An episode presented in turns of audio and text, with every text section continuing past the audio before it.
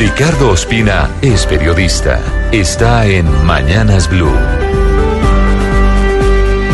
6.33 minutos en Colombia, 7.33 aquí en Caracas. En Venezuela no hubo cambio, aunque sí se pudieron ver las costuras de un gobierno autoritario desgastado, que a pesar de completar 19 años en el poder, tiene tan poco apoyo popular y tan débil músculo electoral que en las elecciones presidenciales de ayer Nicolás Maduro apenas obtuvo 5 millones 800 mil votos sin tener contrincante. Como dice hoy un agudo articulista del diario El Nacional, Maduro corrió solo y llegó segundo.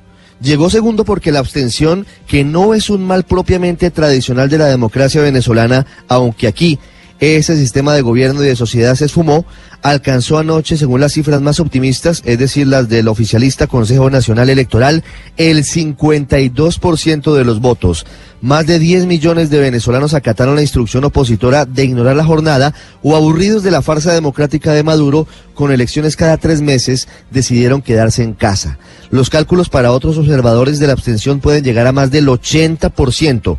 Y la verdad es que las imágenes de los centros de votación vacíos, el recorrido de Blue Radio por Katia, Chacao, Prados del Este, Petare y otras zonas populares y de estratos medios y altos tenían un común denominador. Había más jurados y guardias en las mesas que votantes. Como si esto fuera poco, el chantaje del gobierno a sus bases fue grosero.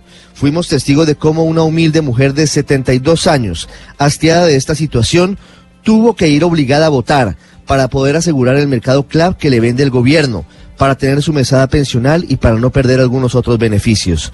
La tenaza autoritaria está montada y funciona perfectamente aceitada un pueblo empobrecido al que papá Estado le provee de manera miserable alimentos se acostumbró a vivir de subsidios, entrega todo tipo de ayudas, algunas inservibles, a cambio de su voto para perpetuar la misma máquina de ineptitud y corrupción que hoy manda en Venezuela. Los retos son muchos. En Venezuela no hay dinero circulante, no hay efectivo. La inflación este año va a ser del 15 mil por ciento. Un kilo de carne cuesta 4 millones de bolívares. Usted tiene que pagar el taxi con transferencia bancaria porque no hay billetes. Y el salario mínimo son 2 millones de bolívares.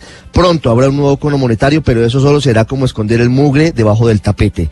La salida de la crisis no se ve al final del túnel. Pareciera que ayer se taponaron las vías principales y alternas de lograr una transición democrática. Ahora le toca a los venezolanos hallar nuevos liderazgos y, por supuesto, con un apoyo real de la comunidad internacional, tratar de salir de lo que hoy pasa. Se acomodó una nueva dictadura en el Caribe, al lado de Colombia, en plena América Latina.